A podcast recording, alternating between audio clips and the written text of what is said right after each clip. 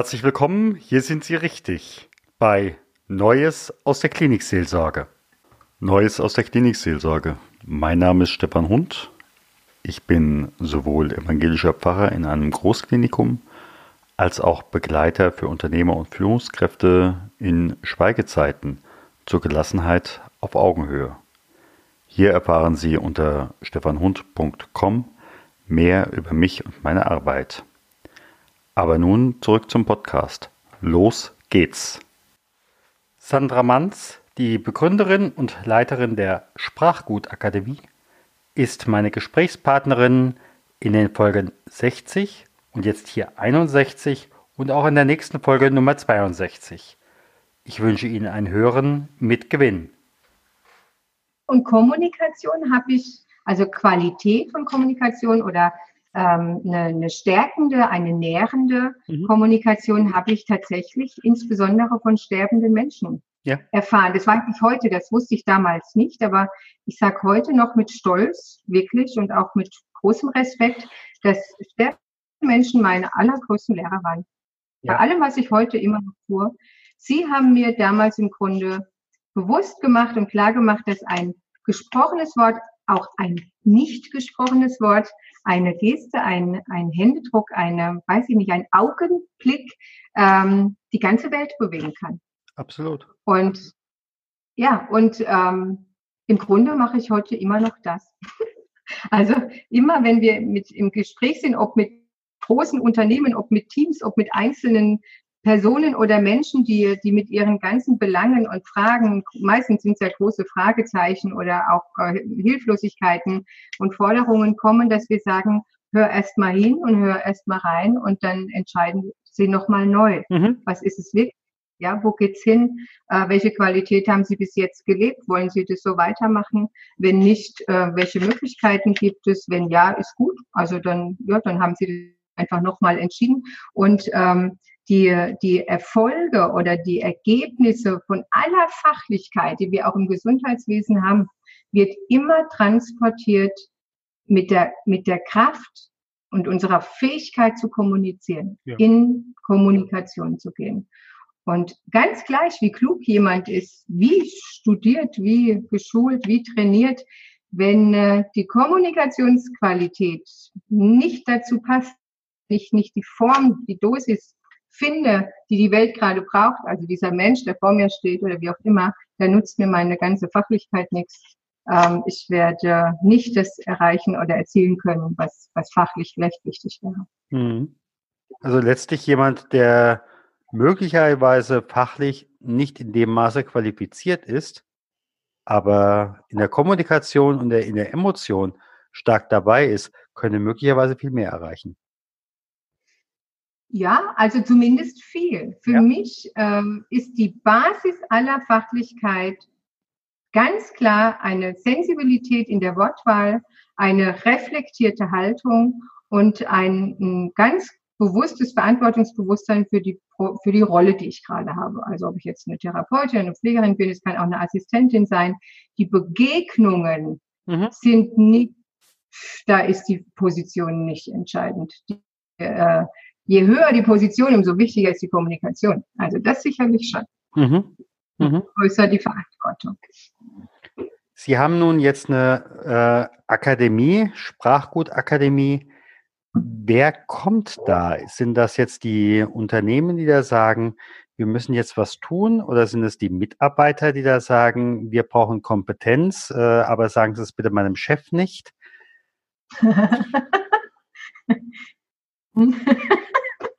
ja, ähm, meistens kommen tatsächlich Menschen aus allen, aus allen äh, Funktionen. Wir haben hier Pflegedirektoren sitzen, wir haben Geschäftsführer hier, wir haben Assistenten und Assistentinnen hier aus der Pflege, wir haben ganze Teams hier. Wir hatten vor zwei Wochen, äh, kam eine Schulklasse zu uns aus Österreich, die mhm. sagten, wir wollen Kommunikation mal anders, also, also Kommunikationsunterricht mal anders erleben.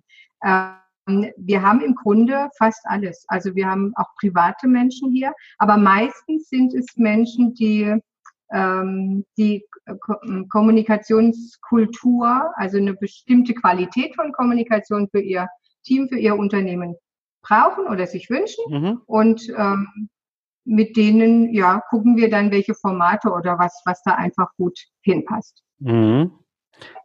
Wie muss ich mir das vorstellen? Sitzen Sie da im Endeffekt äh, Schreibtisch an Schreibtisch oder in einem Halbkreis oder wie muss ich mir das vorstellen? Ah, nee, also wir sind, wir haben hier schöne Seminarräume, das ist sehr, sehr offen gestaltet. Mhm. Wir legen wirklich einen großen Wert darauf, dass es ein ganz offenes und freies Setting ist. Mhm. Wir haben wir haben im Laufe der Jahre gemerkt, je interaktiv diese Begegnungen und Trainings sind, umso wertvoller sind sie für alle Beteiligten. Das heißt, wir haben einen sehr kreativ eingerichteten äh, Seminarbereich mit verschiedenen Steh-, Sitz-, auch Liegemöglichkeiten inzwischen. Wir mhm. haben eine offene Küche da drin. Es gibt sehr viel Material an Flipcharts, an Stiften, an Moderationswänden, an, äh, auch an Technik um Themen von ganz verschiedenen Seiten zu beleuchten, zu visualisieren, zu diskutieren, anzuregen, zu trainieren, auszutauschen. Begegnung ist uns natürlich sehr mhm. wichtig. Je mehr Menschen sich treffen, die auf dem ähnlichen Weg sind, ja, umso mehr inspirieren wir uns ja. Ähm, also es ist ein offenes, ein leichtes Training hm, und der Seminarteilnehmer ist gefragt. Also wir sind nicht gut geeignet für Menschen, die kommen, einen Vortrag hören wollen und wieder gehen. Und hier möglichst nicht sprechen wollen. Oh ja, ja, ja, ja. Ja, ja, das gibt es schon. Also, dass man sagt, na ja, ich setze mich da erstmal hin und guck mal, was die so machen oder wie die so sind. Mein Chef hat mich äh, aber geschickt, gell? ich muss absitzen. Ja, ja, ja, genau. Also Kommunikationstraining heißt halt auch wirklich sprechen, was erzählen, auch sich ein Stück weit äh, zeigen und, äh, und mitmachen und in Interaktion gehen ähm, das ist ein sehr lebendiges mhm. Arbeiten und Trainieren hier. Mhm. Ja. Jetzt gibt es ja in dieser ganzen Seminarbranche immer die Situation, jetzt ist das Seminar zu Ende und jetzt äh, kommt ein Feedbackbogen. Dann kriegen Sie ah, ja. Ihr Feedback. Wie ist das eigentlich? Äh, kriegen Sie auch Feedback nach ein, zwei Jahren im Sinne von, das hat sich an der Kultur in unserem Haus verändert? Also tatsächlich bekommen wir häufig äh, später nochmal Rückmeldungen, mhm. wenn Menschen äh, entweder vorangekommen sind oder sogar sich entschieden haben zu gehen aus ihrem Bereich, ja. weil sie nicht weitergekommen sind. Mhm. Das merken wir immer wieder, wenn jemand anfängt, sich mit diesen Themen fachlich zu beschäftigen. Also nicht moralisch im Sinne von, wie finde ich das und wie ja. bin ich erzogen, sondern was sagt heute die Salutogenese, was sagt uns die positive Psychologie, was sagen uns die Neurobiologen, ähm, was passiert in unserem Körper, in unserem vegetativen Nervensystem, wenn wir bestimmte Muster im Denken, Fühlen und Sprechen bedienen. Mhm. Ähm, wenn man sich mal ernsthaft damit beschäftigt, dann will man damit auch was machen. Mhm. Und natürlich doppelt Gesundheitswesen. Ist ja klar, es gehört zum Fach dazu. Und wenn dann Menschen halt zurückkommen in die Teams oder so und, und die sagen, ach nee, das also irgendwie lass mich in Ruhe, ne? Das ist, also ich rede, wie ich will und ja. ich bin jetzt auch schon 50, ja, mich ändert keiner mehr. Ja. Dann ist es mühsam, ja, dann ist es mühsam für die Menschen äh, und also die trainiert sind und die gucken sich dann nach einem anderen Wirkungsfeld um.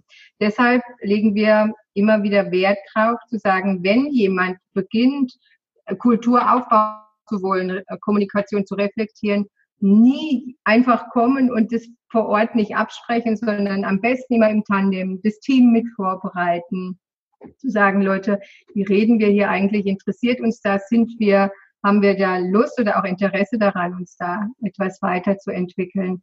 Ähm, Feedbacks kommen zu Beginn meist sehr gute, mhm. weil der Impuls stark ist und die Menschen was erkennen, was ihnen mhm. vorher nicht bewusst dann flacht es oft wieder so ein bisschen ab. Also so, man geht zurück ins normale Feld oder ins normale Leben und Arbeiten. Und ähm, dann findet man so eine natürliche Mitte, sag ich immer. Ja. ja, es pendelt sich wieder was ein. Es ist nicht mehr ganz wie vorher, aber es ist auf gar keinen Fall völlig fremd von dem, was halt normalerweise ist. Ja. Ähm, und oft bleiben Kunden länger mit uns in Kontakt. Also wir haben selten Tagessituationen Situationen. Wir haben meistens Prozesse. Wir haben Kunden, mit denen sind wir zwei bis fünf Jahre in Kontakt, mhm. in verschiedenen Formaten und Trainingssettings, damit sich Nachhaltigkeit auch aufbauen kann. Mhm. Was viele unterschätzen ist, dass Kommunikationsqualität ganz wenig mit Wissen zu tun hat. Wir wissen genug. Wir üben es aber nicht. Mhm. Wir üben es nicht und wir reflektieren es nicht, wenn wir es üben. Und das ist meiner Sicht eins der großen Chancen, aber im Moment, so wie es sich zeigt, eben das große Defizit in, im Alltag. Dass niemand da ist, der uns das spiegelt äh, und der uns das auch spiegeln darf. Mhm. Also so, dass ich sage, ich setze mich mal bei euch in die Übergabe mit rein. Ich gebe euch mal Rückmeldung, wie das so wirkt von außen. Mhm. Ich setze mich bei euch mit an den Empfang und spiegel euch mal eure Muster. Wie geht äh, auf die Menschen zu? Wie könnt ihr euch auch ein Stück weit mehr schützen zum Beispiel? Es sind ja nicht alle nur nett, die da, die da reinkommen und einen ansprechen. Ja. Wie geht ihr miteinander um? Wie sind eure Rituale und Gewohnheiten? Und das äh, machen wir auch interdisziplinär im Moment viel. Das ist auch ansteigend, weil die Teams sich mehr öffnen in dieser Entwicklung. Wir begleiten auch Visiten, die mhm. Ärzte, äh, die Ärztinnen und Ärzte. Wir spiegeln, wie die, wie die Patienten und Patientinnen, die Angehörigen, sowas wie die reagieren auf die, auf, auf das medizinische Team, wie die Interaktion ist zwischen äh, Medizin und Pflege zum Beispiel, weil es eine ganz starke Auswirkung hat auf das Umfeld. Die, die, wir werden ja dauernd so beobachtet. Ja, man wird ja dauernd genau beobachtet, wie reden die mit dem und reden die überhaupt und was sagen die und wie gucken die und so. Und äh, das ist denen, die im Prozess drin sind, selten bewusst und wir spiegeln das. Und dann können die sagen, ah, interessant, das habe ich gar nicht gemerkt, ne? oder ja, das will ich gar nicht. Das sagen viele Menschen, oh Gott, das will ich ja gar nicht, ne? ich will gar nicht so wirken, ja, ist aber so. Also was kann man tun? Wie, auf was kann ich achten? damit ich mhm. was anderes erzähle. In den ganzen Diskussionen heutzutage, wenn ich an Kliniken oder an Pflegeheime denke, wird ja auch immer über das Stichwort Kostenfaktor gesprochen. Ja. Ähm, ja. Ich höre einfach aus der Sache schon heraus, wenn die Sprache gut ist, ist auch der Kostenfaktor besser. Naja, also eine gute Kommunikationsqualität, eine gute Umgangskultur, Herr Hund, wirkt sich auf alles aus. Ja. Sie werden mehr Nachwuchs haben, weil es spricht sich rum. Mhm. Sie werden bessere Umfragen haben bei den Patienten und also äh, Patientenzufriedenheitsumfragen. Das wird sich auswirken auf eine gefühlte Qualität, ähm, weil der Laie, also der von außen kommt, der kann ja nicht wissen, ob jetzt eine Pflegerin oder auch eine Ärztin fachlich gut ist. Davon gehen wir ja aus. Aber wie sie mit mir umgeht, daran messe ich so eine gefühlte Kompetenz. Mhm. Also, dass ich sage, ne, die stellt sich mir vor, zum Beispiel, also weiß nicht, die begrüßt mich und sie stellt sich vor. Das wirkt auf jemand, der Angst hat oder Sorge hat oder gerade kritisch ist, aufgrund von einer anderen schlechten Erfahrung, wirkt das vertrauenserweckend. Ganz klar. Und interessanterweise auch professionell. Und schon denke ich, ach Gott, ja, die sind hier so aufmerksam, da kann ich die Mama da lassen. Mhm. Das ist eine gefühlte Kompetenz. Ob das wirklich stimmt, hm, das, also das geht auch so schnell. So, und wenn das jemand nicht macht, wirkt sich halt negativ aus. Und dann, dann passen die Leute ein bisschen genauer auf und sind noch etwas kritischer. Und im Moment ist dieses Thema sehr kostenintensiv, weil über die Jahre zu wenig investiert wurde. Es mhm. wurde zu wenig evaluiert, also im Prozess reflektiert und geübt praktisch, dass man also weiterkommt. Und bedauerlicherweise ist es, ist das Ergebnis das, dass Kommunikationsqualität und Kultur heute von Personen abhängig ist im Gesundheitswesen. Also bei uns kommt es darauf an, wer Dienst hat. Mhm. Und wenn ich Glück habe, Brigitte da, weil Brigitte ist, weiß ich nicht, also eine fröhliche und durchaus engagierte, vielleicht ein bisschen robuste, aber doch eine, die so ganz gerne da ist mhm. und so und die geht, die holt mich gut ab und die kann mein, mein kritisches Zicken da als Angehörige vielleicht auch ganz gut ne, damit umgehen. Aber wenn ich Pech habe, hat Brigitte frei und dann ist Susanne da und Susanne. Genau. Susanne ist also vor acht nicht die Gesprächs die hat vielleicht auch besonderen Stress gerade zu Hause und, und, und die geht also anders mit Anforderungen um. Und so wird Kommunikation im Gesundheitswesen zur Willkür, mhm. nicht zur Kultur. Und daran, da wird, glaube ich, noch einiges an Zeit und Ressourcen reinfließen in nächster Zeit, wenn, wenn Unternehmen sich entscheiden, es kultivieren zu wollen. Es kann halt nicht einer machen. Zur Kultur gehören alle. Ja. Ja. Und das wird dann natürlich auch gleich mal ein bisschen teuer, nicht nur im Geld, sondern auch im Zeitaufwand. Und da braucht es äh, einfach Formate, Trainingsformate, die mh, hm, Präsenztrainings und Praxis miteinander verknüpfen. Und da denke ich, sind wir im Moment in der Zeit, wo sich digitale Lösungen anbieten werden, um einfach eine Nachhaltigkeit und eine längere Begleitung gewährleisten zu können, ohne dass es zu teuer wird oder so, dass es einfach bezahlbar bleibt oder machbar einfach bleibt.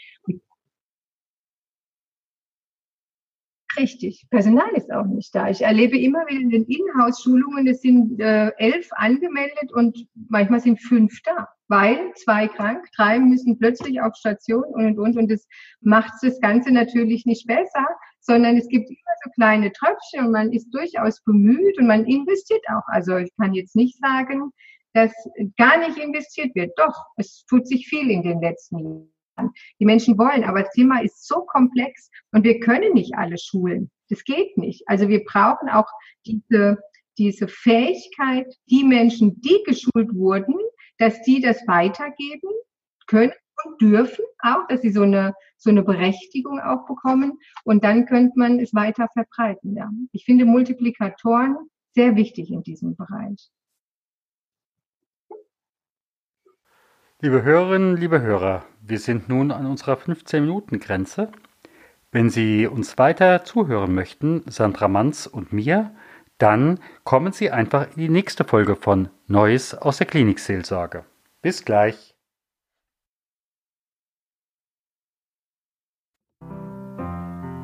Gott segne dich und behüte dich. Gott lasse leuchten sein Angesicht über dir und sei dir gnädig. Gott erhebe sein Angesicht auf dich und schenke dir Frieden. Geh hin im Frieden Gottes.